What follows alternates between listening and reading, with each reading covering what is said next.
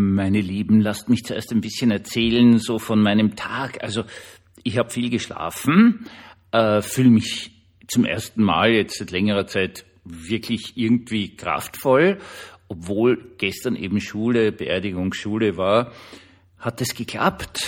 Gut, ich bin einmal ziemlich in Schnaufen gekommen, weil das ist so eine Bestattung im Wald drinnen, da muss man ganz ein kurzes Stückerl bergauf gehen. Also da ist schon noch was, aber, und das ist das unglaublich Tolle, ich, ich habe es dann geschafft und es ist gut gegangen. Und heute habe ich Dinge gemacht. Freitag ist mein freier Tag. Auch Pfarrer haben einen freien Tag äh, gesaugt, Boden gewischt, Küche geputzt, Wäsche gewaschen. Äh, dabei wird mir eine Sache ganz klar, wie krank ich eigentlich äh, Ende Dezember, Anfang Jänner war, weil alle diese Alltäglichkeiten, die man einfach machen muss, sind nicht gegangen. Es ist nicht gegangen, Staub zu saugen. Das war viel zu schwer. Also im wahrsten Sinne des Wortes, ich habe den, den, den Staubsauger, Saugding da hier, einfach, das war zu schwer. Und jetzt war das ja so, dass es äh, nette Menschen gegeben hat, die mich da wirklich total unterstützt haben und lebensnotwendige Dinge für mich getan haben. Und das ganz Spannende dran ist, wenn ich mich bedankt habe, weil ich wirklich einfach unendlich dankbar war, dann haben die immer total abgewehrt und gesagt, das ist doch selbstverständlich. Na, bedanken Sie sich nicht, das ist doch selbstverständlich. Das heißt, das sind Menschen, die wirklich eine religiöse Prägung haben, eine christliche, die wissen, was Jesus so will, also im einfachsten Fall nett sein zu anderen Menschen, wem helfen. Und das ist eine Pflicht. Jetzt nehme ich dieses große Wort dieses Wort wird uns jetzt durch diesen Podcast begleiten, nämlich das der Pflicht. Und ich sage es Ihnen gleich, ich finde Menschen, die einer Pflicht folgen, natürlich einer biblisch-christlichen Pflicht, einfach wunderbar. Herzlich willkommen zum Tagebuch eines Pfarrers von eurem Hans Spiegel. Also äh, auf der anderen Seite ist es ja so, dass äh, Konfirmandenunterricht jetzt nach der Jännerunterbrechung wieder läuft und ganz klassisches Thema natürlich äh, sind die zehn Gebote. Und damit stellt sich eine Frage, man sagt ihnen dann, schaut, da habt ihr einen Link, heutzutage geht das alles via WhatsApp, äh, schaut euch das an, lernt die zehn Gebote, braucht ihr nichts ausdrucken, ihr habt das am Handy, das kann ja kein Problem sein, wir lernen sie jetzt nicht viel in der Schule, also die zehn Satzeln, das lernt sie ja schon. Und dann stellt sich natürlich ein Problem. Und das Problem ist das mit dem zweiten Gebot. Weil wenn Sie in die Bibel hineinschauen, 2. Mose 20 respektive 5. Mose 5, steht zweimal drin, da werden Sie bemerken, dass das, wenn Sie Lutheraner sind, Sie im Konfirmandenunterricht, Religionsunterricht sonst wo gelernt haben, anders drin steht. Da gibt es ein ganzes Gebot, nämlich das zweite in der Bibel, selber im Originaltext, ist das Bilderverbot. Also du darfst dir kein Bildnis machen und es anbeten. Das ist diese einfache Übersetzung, also kein Götzenbild. Du sollst überhaupt kein Bild machen und es anbeten. Ist das original zweite Gebot. Und wenn Sie im Lutherischen, im kleinen Katechismus nachschauen, das, das, was Sie gelernt haben, wenn Sie evangelisch sind, dann werden Sie als zweites Gebot was ganz was anderes finden, nämlich, dann darf den Namen Gottes nicht missbrauchen oder unnütz äh, benutzen und so weiter und so fort. Äh, was aber im Originalzählung das dritte ist. Das heißt auf gut Deutsch, der gute Martin Luther hat ein ganzes Gebot, das sind immerhin zehn Prozent der alttestamentlichen Gebote, rausgeschmissen. Das hat einen guten Grund. Es hat wirklich einen guten Grund, aus dem einfachen äh, Grunde, dass er da gerade ähm, sozusagen in Schutzhaft war auf der Wartburg und währenddem er also weg war von Wittenberg, eine Reihe von Studenten, äh, einen, sie sind Studenten, das passt schon, gut, äh, einen, einen wilde Aktion gemacht haben und äh, die, die Statuen und Bilder aus den Kirchen entfernt haben. Dieses Entfernen soll also sehr, sehr wild zugegangen sein. Teilweise hat man also wirklich Statuen einfach zertrümmert und, und Bilder zerstört und so weiter und so fort. Und äh, Luther kommt dann eben äh, von der Wartburg wieder nach Wittenberg, hält die Predigten, die berühmten Invokavit-Predigten eine Woche lang und kann das Ganze damit beruhigen. Es geht um ähm, schlussendlich um Folgendes. Also Luther war anscheinend auch ein kulturell interessierter Mensch, musisch und so weiter und so fort. Und er wollte natürlich jetzt verhindern, dass das ganze kulturelle, künstlerische Erbe des, der Christenheit, weil du musst dir ja vorstellen, du hast ja nur alte Kirchen sozusagen, ja, und da sind ja teilweise wunderbarste Kunstwerke drin. So ist ja das nicht. Dass das alles zerstört wird, und jetzt sagen wir uns ehrlich, es sind immer die ersten paar sind wirklich Leute, die sagen, aus theologischen Gründen wollen wir keine Bilder und Bildnis in der Kirche haben. Und die anderen 99 Prozent plündern einfach und verkaufen es irgendwo am Kunstmarkt oder stellen sich nach Hause und so weiter und so fort. Das heißt, er sagt jetzt sich selbst und sicherlich auch in, in Gesprächen mit anderen führenden Theologen der Reformationszeit, äh, das können wir den Leuten nicht zumuten, die kapieren das nicht. Das ist ein sehr spannender Ansatz. Deswegen fliegt also das zweite, original zweite Gebot, das Bilderverbot raus. Und dafür, und das werden Sie das gelernt haben, werden Sie sich gewundert haben damals, dass das neunte und das zehnte eigentlich das gleiche ist. Also du sollst nicht begehren, was dem anderen gehört. Und das wird jetzt gespalten in neuntes und ins zehnte. Eine schwierige Sache, oder? Ganz eine schwierige Sache. Also ich habe vorhin schon sozusagen das Summarium der ganzen Bibel im, im ethischen genannt, wie es sich mir darstellt. Seid nett zu anderen Leuten. Das wäre so cool, wenn es in der Kirche mal passieren würde.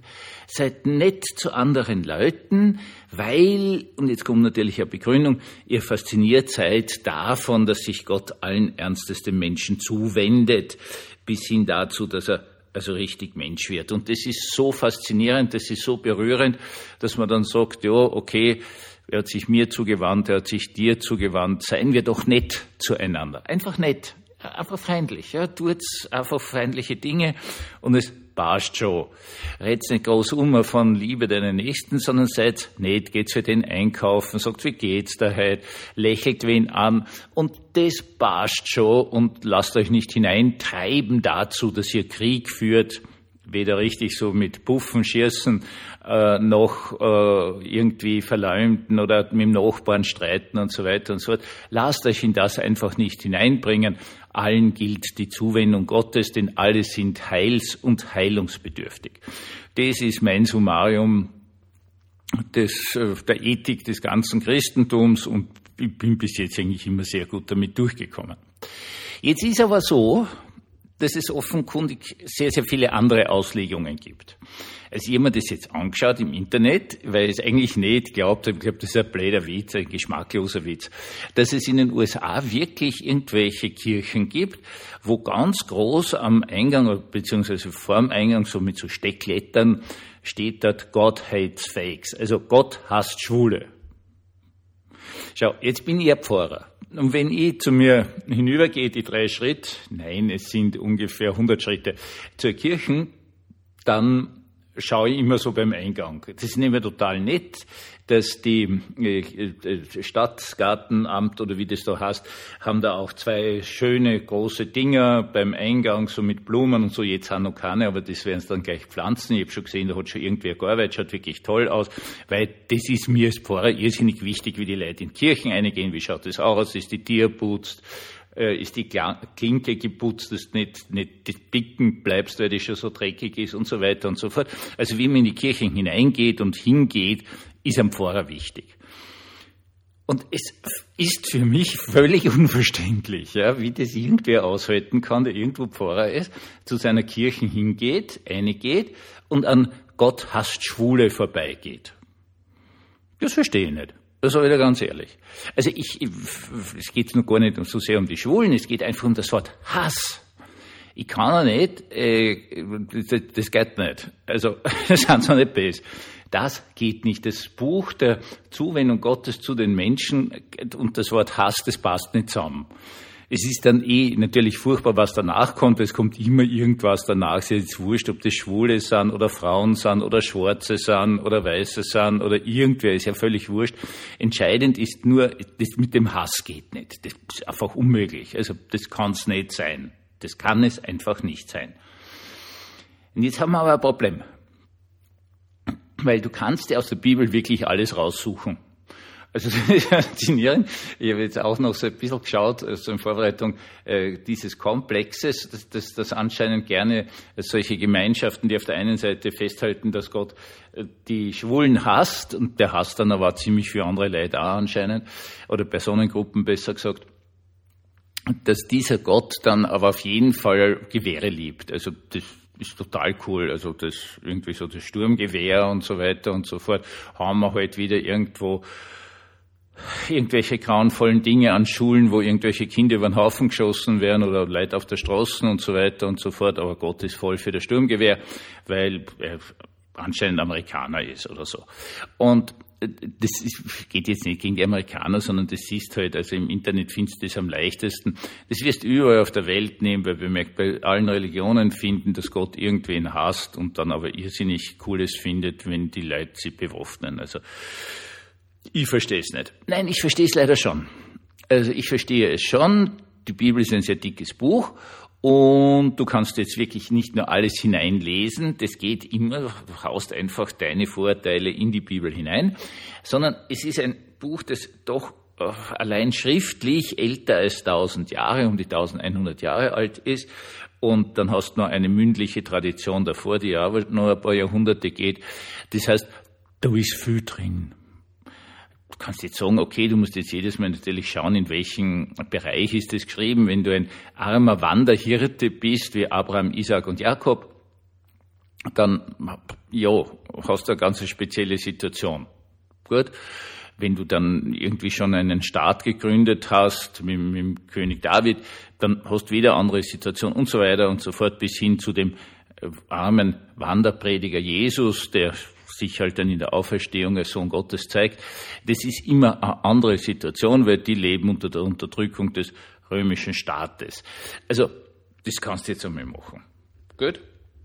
Das ist gut so, das ist auch der Inhalt des Theologiestudiums, über weiteste Strecken, dass du überhaupt kapierst, in welcher Situation haben die Leute gelebt und warum ist das jetzt gesagt, warum ist das für die wichtig und natürlich dann hoffentlich auch kapierst, dass du in einer Hochtechnologiegesellschaft schon äh, auch sagen muss, also dass es dann vielleicht ein bisschen andere Lebenssituationen gibt.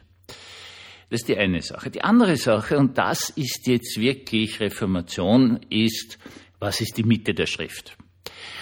Äh, du kannst nicht, und da gibt es einen alten Schmäh, der ist irrsinnig wichtig. Also das ist so ein, ein, ein Schmäh, den man an, an Anfänger im Theologiestudium beibringt und er kapiert hoffentlich, ist das alte Wort, wenn alles in der Bibel gleichgültig ist, dann ist die Bibel gleichgültig. In der Tat ist nicht jeder Satz in der Bibel gleich wichtig. Na, eindeutig nicht. Also ganz entscheidend. Was ist wichtig? Was ist das Zentrum des Ganzen? Das Zentrum ist nach evangelischer Auffassung Jesus von Nazareth in seiner Predigt und in seinem Heilswirken, zum Beispiel in den Wundern, für die Menschen, die heute halt da waren und für uns heute da sind. Das heißt auf gut Deutsch, Jesus Christus als die Mitte der Schrift. Und von ihm her und seinem Anliegen was Jesus überhaupt will. Was tut er? Was tut er? Das ist immer die zentrale Frage. Was tut dieser Jesus? Dann äh, kann ich jetzt interpretieren die anderen Sätze. Das heißt, natürlich gibt es in der Bibel irrsinnig äh, äh, homosexuellen feindliche Stellen. Nur wenn du jetzt hingehst und dich auf das festkrallst, in einer Art und Weise, dass du es wirklich vor deine Kirchen hinschreibst, noch einmal für mich völlig unverständlich, dann, genau in dem Moment, übersiehst du die Mitte der Schrift, dann übersiehst du Jesus, dann übersiehst du sein Anliegen, dann übersiehst du seine Predigt, dann übersiehst du sein Handeln, also zum Beispiel die Wunder, dass er Menschen heilt. Du musst die Menschenfreundlichkeit Gottes immer in den Mittelpunkt stellen. Und von dort her bewertest du jetzt, wirklich bewertest du, was sonst so drinnen steht. Kannst einen historischen Background dazu nehmen, etc., etc. Äh, aber das Entscheidende ist, du gehst hin und bewertest. Nun, gehen wir auf das zweite Gebot zurück und, und Luthers Handeln, das original zweite Gebot einfach rauszuschmeißen, was äh, Calvin nicht getan hat was die reformierte Kirche nicht getan hat und wo es dann natürlich Riesenstreitereien gegeben hat zwischen den Calvinisten und den Lutheranern, genau zu dem Punkt. Nun, auf der einen Seite äh, war das damals richtig, muss man klar sagen, weil die Leute waren alle vollkommen am Durchknallen. Äh, es gibt ja dann Religionskriege und sonst was und Kunst ist einfach schön. Natürlich äh, auch mit Belastungen heute, sagt jetzt wieder der Pfarrer, wenn du irgendwie eine Kirche hast, die ist zwar, die ist denkmalgeschützt bis zum letzten, aber du kannst mit ihr de facto nichts mehr anfangen, weil zum Beispiel die Akustikerkatastrophe ist, weil die für völlig andere Situation gebaut ist.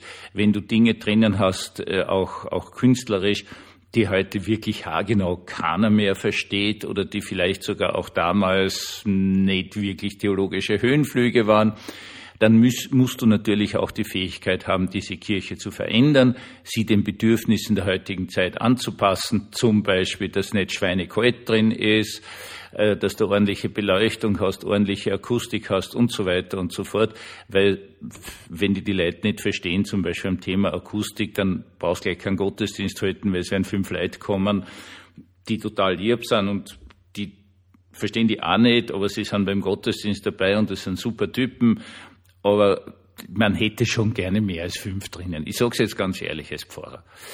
Das heißt, es muss natürlich eine ständige Veränderung geben. Es muss eine Anpassung geben an Bedürfnisse der Zeit.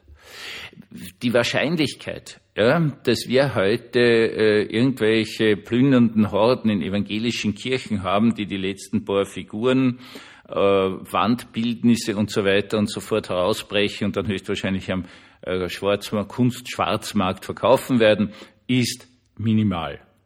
Das heißt, ich kann jetzt das wieder hineinnehmen, weil ich jetzt zum Beispiel nach der Erfindung der Psychoanalyse bin und weiß, wie unglaublich gefährlich das Schaffen von Bildern ist, und zwar unserer Vorurteile schlussendlich, unserer Schnellschüsse, zu sagen, äh, ich weiß, du bist ein Arschloch. Ich sage es jetzt ganz brutal. Ja? Das geht nicht.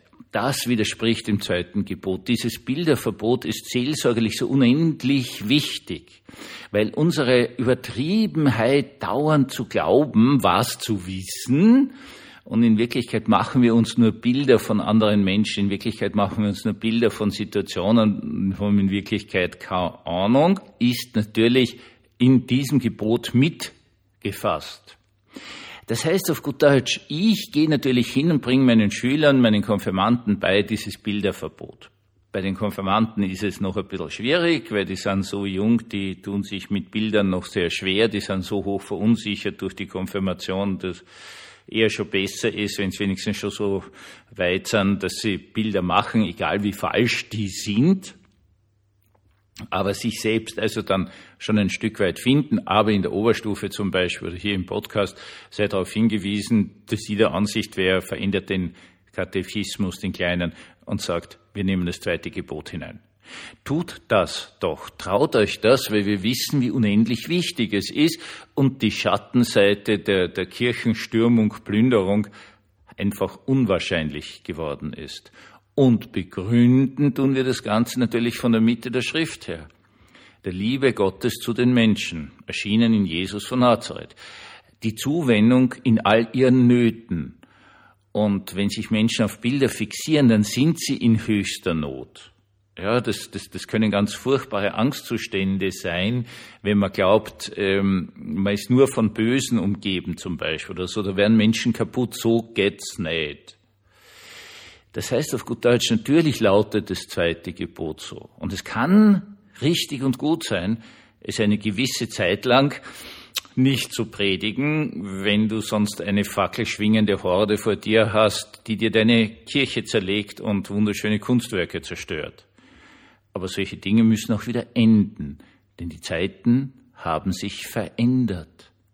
Und das ist es, worin sich die Liebe Gottes zu den Menschen ausdrückt dass Gott immer aktuell bleibt in der Zeit, immer in den Nöten der Zeit, weil die verändern sich total und immer bei den Menschen bleibt, die sich logischerweise über die Zeiten auch verändern. Einen gesegneten Abend uns allen.